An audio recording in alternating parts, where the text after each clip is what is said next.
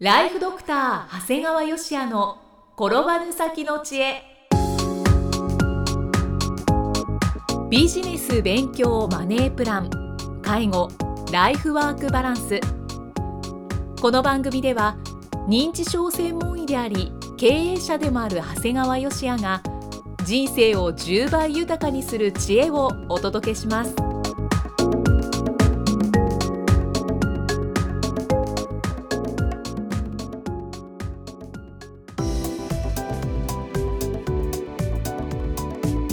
こんにちは、生きみえです。ライフドクター長谷川芳也の転ばぬ先の知恵。今回も始まりました。長谷川先生よろしくお願いします。よろしくお願いします。今回はどのようなお話でしょうか？まあ時々ね認知症の患者さんの車の運転のことはお話ししてたんですけども一度ちょっとまとめてお話ししたいなと思うんですね。まあ国も最近その車の運転のことを重要視していて、まあ、新聞なんかもですねよくそのことをですね記事として載ってるんですね。逆走して事故をして亡くなった方のある一定数が認知症患者さんだっただとかっていうことにもなってるし実際僕の患者さん外来なんかでももう本当に車の運転をやめるようにっていうことがすごくお話しする機会が増えているし逆に皆様からもうちの親いつまで運転してもらっていいんでしょうなんか乗ってても心配なんですなんてことをね言われるケースもすごい増えてきたんですよね。だからちょっと今日まとめてお話をするんだけども、はい。今全国の、えー認知症の患者数っていうのはですね今現在は、えー462万人で、まあ、7人に1人ぐらいって言われてるんだけどもこれが今後2025年には約730万人に上るってことが言われている。だからもういわゆるいわゆる今65歳以上の7人に1人が5人に1人になるってことなんだよね。はいで、まあ、これね2025年というのは実はポイントとなる年数でね。はい。あの実は段階の世代が大量に65歳になるときに問題になるんじゃないかって言われたんだよね。で実はあまり問題にならなかった。なんでかっていうとね世の中の人ってね65歳と75歳の違いが分かってないんだよね。65歳ってむちゃくちゃ元気なんですよ。だから段階の世代の人が大量に65歳になってもあまり変わらないんですよ実は本当の問題は75歳になる2025年なんだよね。75歳になると3割の方が介護が必要になるんだよね。だから本当の段階世代が大量に年を取るのは2025年なんだよね。ですからその時はもう徘徊する高齢者が事故に遭うという今までのことだけじゃなくてはい。車を運転して事故を起こすってことが問題となるわけだよねだからもう今回もね道路交通法の改正案で75歳以上のドライバーを厳格に審査することが、えー高齢者が被害者やや加害者にもなる事態の防止を目指すということになってるんだよね。長谷川先生、あのうんじゃあ実際にうん高齢者の方はどのような事故を起こしているんでしょうこれは一つがですねか。はい。全国の高速道路で車両が逆走したケースはだいたい165件中23件で運転手が認知症だったってことが確認されたと。車両の逆走ですね。それはね悪いけど高速道路逆走するのでなんかないとしないよねってことなんだよね。うんだこれはね本当に高速道路逆走するとねすぐ死亡事故につながるからあの本当に危険なんだよね。はい。であとは実際に免許の持ってる人が2003年には75歳以上で免許証を持ってる人って195万人しかいなかったのが今2013年で425万人さらにどんどんどんどん500万人を突破すると言われてるんだよね。ってことはものすごい数だよということになる。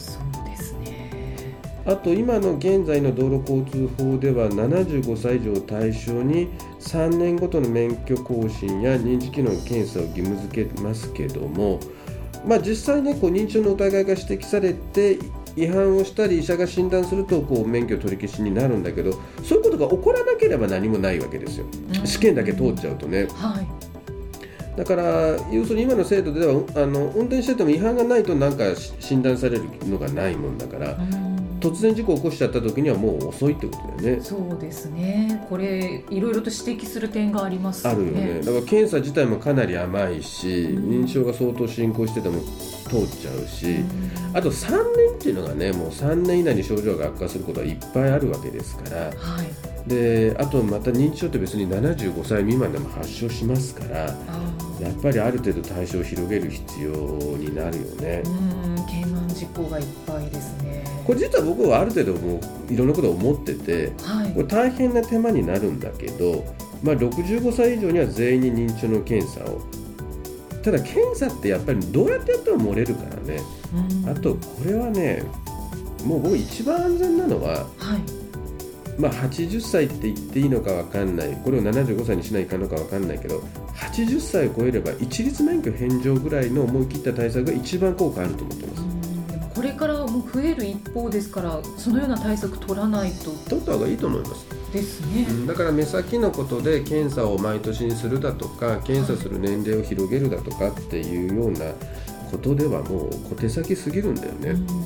もう80歳を超えたら全員一律免許返上でその時には例えばはそういう人たちにはタクシー代を優遇するだとか、まあ、自治体や地域社会がどうやってこういう人たちのこう車に乗らないという部分をフォローしていくかということが重要になってくるんじゃないかなと思いますね。そうですね。そこの整備も大切ですね。うん、なかなかねこの80歳以上を超えれば一律免許返上って言い切ってる人少なくってはい。僕はぐちゃぐちゃと小手先のことをやるんじゃなくて80歳以上全員免許返上っていうのが一番効果があるんじゃないかなと思ってます。で実際ね認知症で外来やってるとねかなりあの認知症が進行してても車の運転してる人がいてね。でこう詳細な話を聞くとねお孫さんなんか怖がっておじいちゃんが運転する車には乗らないとまで言ってるケースあるんだようね、ん。これで運転してるから怖いんだよね。これは先生も含めて、うん。お医者さんはやっぱり止めるんですか？止めるんだけどまずここまで話を拾い上げてないケースが多いんじゃないかな、うん、車乗ってますかなんて大体あんまり外来で聞かないからね。聞かない僕らは認知症外来だから車の運転してますかが聞くし事故とかしてませんか傷がついてませんかお孫さんが怖がって乗らないなんてことないですかまで聞きますからまずピックアップしてほしいですね。うん。はでこれで実際これやばいなと思った場合はまず運転をやめるように指導する責任がありますよい、ね。はい以前実はね認知症患者さんじゃなくて転換患者さんの交通事故が多発した際にもねあの主治医の説明責任っていうのが出てきましたね。はい。だから僕も実は医師会の講演ではねとにかく危ないと思った時は、えーやめるやめないに、えー関係なくとにかく本人や家族に運転をやめるように指導してそのことをカルテに説明した事実を残すように説明してるんですね。どちらも大事ですよね。指導も大事だし記録に残しておくことも大事だし。これね実は本当これご家族には申し訳ないんだけど医者が自分の身を守ってるんだよね、うん。だってそうじゃないと医者が説明してなかったってことになったら医者も責任問われますから。はい医者に責任が問われるということによって医者にしっかりと説明させるという効果はあるわけですよね。ああそうですね。でここまで指導しても家族の対応にはすごい差があってはい。もうやっぱり事の重大さを理解してもう家族総出で患者さんを説得して運転を止めてもらうケース、まあ、それが一番ありがたいですね。家族で説得してもらう。はい。でも説得して本人が納得しないケースもあるんだけどもうその場合はですね強制的に車を処分しちゃう。それもいいですね。まあでもここまでやると必死になって倒すと結構やめてくれるんだよね。うん。しかしねここまでやっても納得しない患者さんいるんだよね。これはやめてもらえる方法ってありますか？えーこれはですね例えば僕が経験したケースではお酒飲んで運転しちゃうんですよ。あで家族がお酒飲んでるからやめてよって言ったら俺は飲んどらんわって言うんですもうそこまで言われたらもうどうしようもないよね。あはい。でどうしたかっていうとですねその時はもういわゆる平成25年6月に出た改正道路交通法に基づいて、えーいわゆる医者が任意で診察結果を公安委員会に届けられる仕組みというのを使いましたこれどういうことかっていうと本来医者は守秘義務っていうのがあるんですね患者さんの状況。だから全然第三者に勝手に言ってはいけないんだけどこれは医者の守秘義務違反の例外とされたんですよね。で実際僕とが届け出をした結果公安委員会が自宅を訪ね免許証を無効にしてくれさすがにここまでやると渋々納得をしてくれます、でもここまでやった方がいいっていうことですね、うんただ僕が公安委員会に届け出るもしくは家族が公安委員会に届けるためには当然僕と家族の連携が必要になるわけですね、でですからここまでやればなんとかなるんだけど最も困るケースがあるんだよね。はい、これねすごいこと言う家族がいるんだよ。僕が車の運転をやめるように指導すると車の運転をしないことで認知症が進むと困りますって言って運転を黙認する家族がいるんだよね。はあ家族が納得しないしない。家族がやっぱりもう自分のじいさんのことしか考えてないんだよね。でそこであんまり厳しく指導するともう来なくなっちゃうんだよね受診自体。あそうなんですか。だからもう本当にねこれ認知症患者さんの車の運転はね被害者になるんじゃなくて加害者になりますから、まあ、高齢者の方には免許を返上する勇気をでご家族には免許を返上するよう説得する勇気を持ってもらいたいものなんですよね。事故を起こしてしまって遅いですからねただねこれこういうケースね要するに僕が医者として、はいえー運転はダメですと言ったのに家族が辞めさせなかったケースっていうのはね僕はねもっとすごいことが起こるんじゃないかなという気がしてるんですよね。これはね、まあ、確かにねこう僕ら変なこと言ってるわけですよ。患者さんには社会参加してくださいねってそうやって認知いろいろ刺激を受けましょうよねでも車運転しちゃダメだよって言ったら出れないわけだよね。はいでもねこれやっぱり議論するレベルが違うんじゃないかなと思うんですね。あの確かに免許返上して社会参加する機会が減ったら認知症進行する可能性あるかもしれんけどだから車の運転するかっていうのはこれレベルが違うんだよね議論してる。でこれねまず認知症と診断されれば運転はしちゃいけないわけなんだよね。はいいけないし特に医者がやっちゃダメってことをやった場合は本当に実際にこう判例の中でね懲役刑が認定されたケースもあるんです。ああそうなんですね、うん、だから懲役何年執行猶予つかないってケースがあったへ要するに医者が運転しちゃだめと言ったのに運転して事故を起こしてしまった。で相手を亡くならしてしまったというケースで懲役刑が出たケースがあるんです。その時に認知症だからって言っても許してもらうことはない。んですでもっと僕が実は心配してるのははい。自動車保険から保険金の支払いがされるのかなっていうことなんだよね。というのは？あの誤解してる人もいるんだよね。認知症だから何か起こしてもそれこそ実刑だとか賠償は負わなくてもいいんじゃないかと思ってる人いるんだけどそんなことありえないわけだよね。実際懲役を今受けた人もいるという話もしましたし。はい。逆に言うとね一般的には自動車の運転ができるってことは認知症でも罪を問えると考えられてるんですよ。一般的にはねだけど逆を見ると認知症と診断されている場合は自動車保険の約款にある免責事項により保険が下りない可能性もあるわけ。だって考えてみんなよく知ってるでしょ？飲酒運転で事故を起こしたら免自動車保険から免許あのお金下りないってことは皆さん結構知ってるじゃない。はい。人を引いてしまって賠償5000万だ出せって言ったら普通は自動車保険から5000万出るんだけどお酒飲んでたら下りないわけですよね。じゃあこれ認知症も一緒じゃない？そうなりますね。そうなんです。でこれ実は僕保険会社と弁護士に聞いたんですよ。はい。現状はまあ払うんじゃないかなっていうのが、えー個人的な意見としていただきました。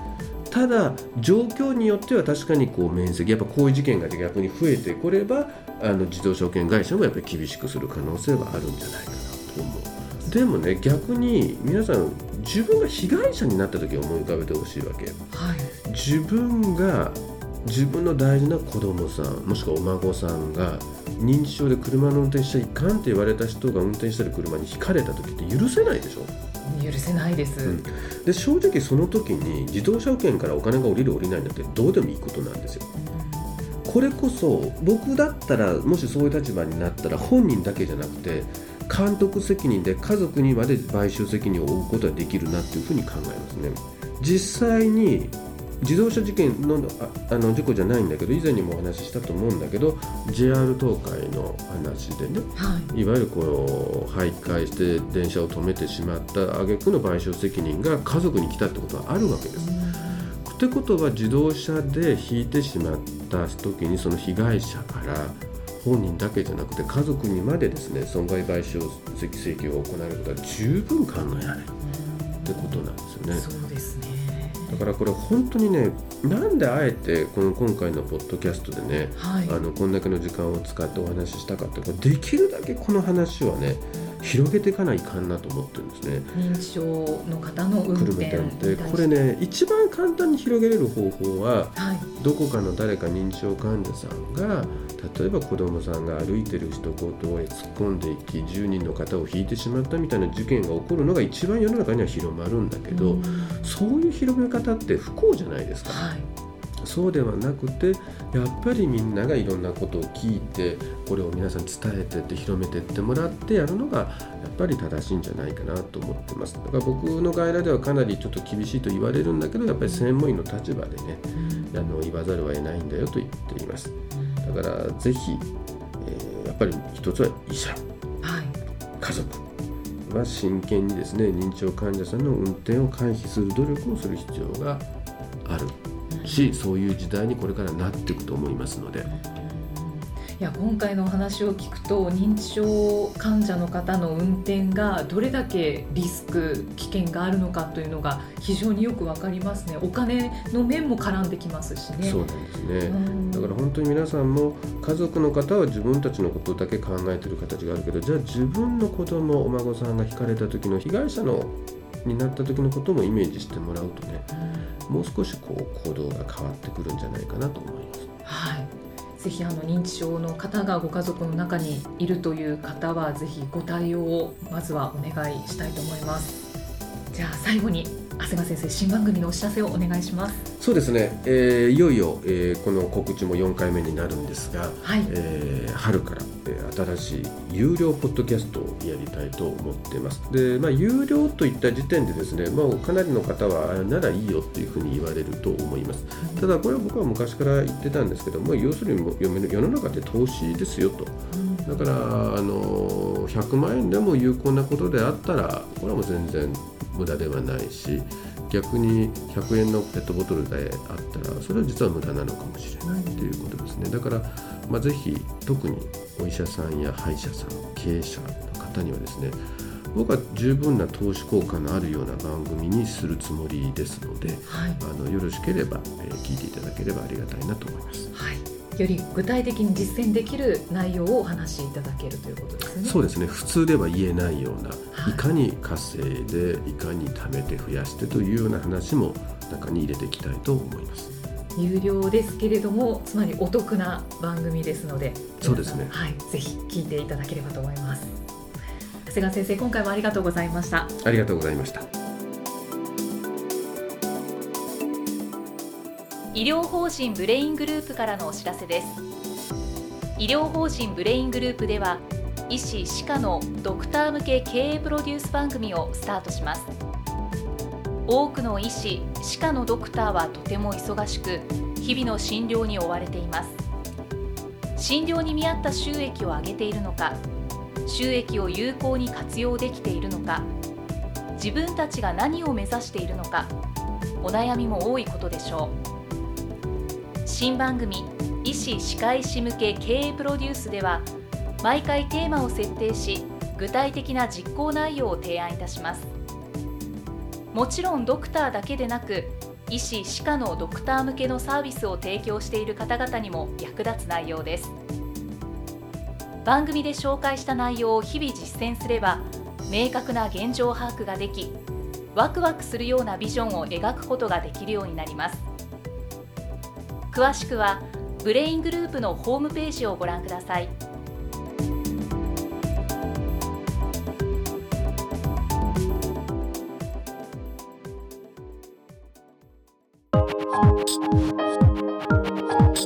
今日の放送はいかがでしたか？番組ではご感想や長谷川よしあへのご質問をお待ちしています。番組と連動したウェブサイトにあるホームからお申し込みください。URL は http コロンスラッシュスラッシュ brain-gr.com スラッシュ podcast スラッシュ http コロンスラッシュスラッシュブレイン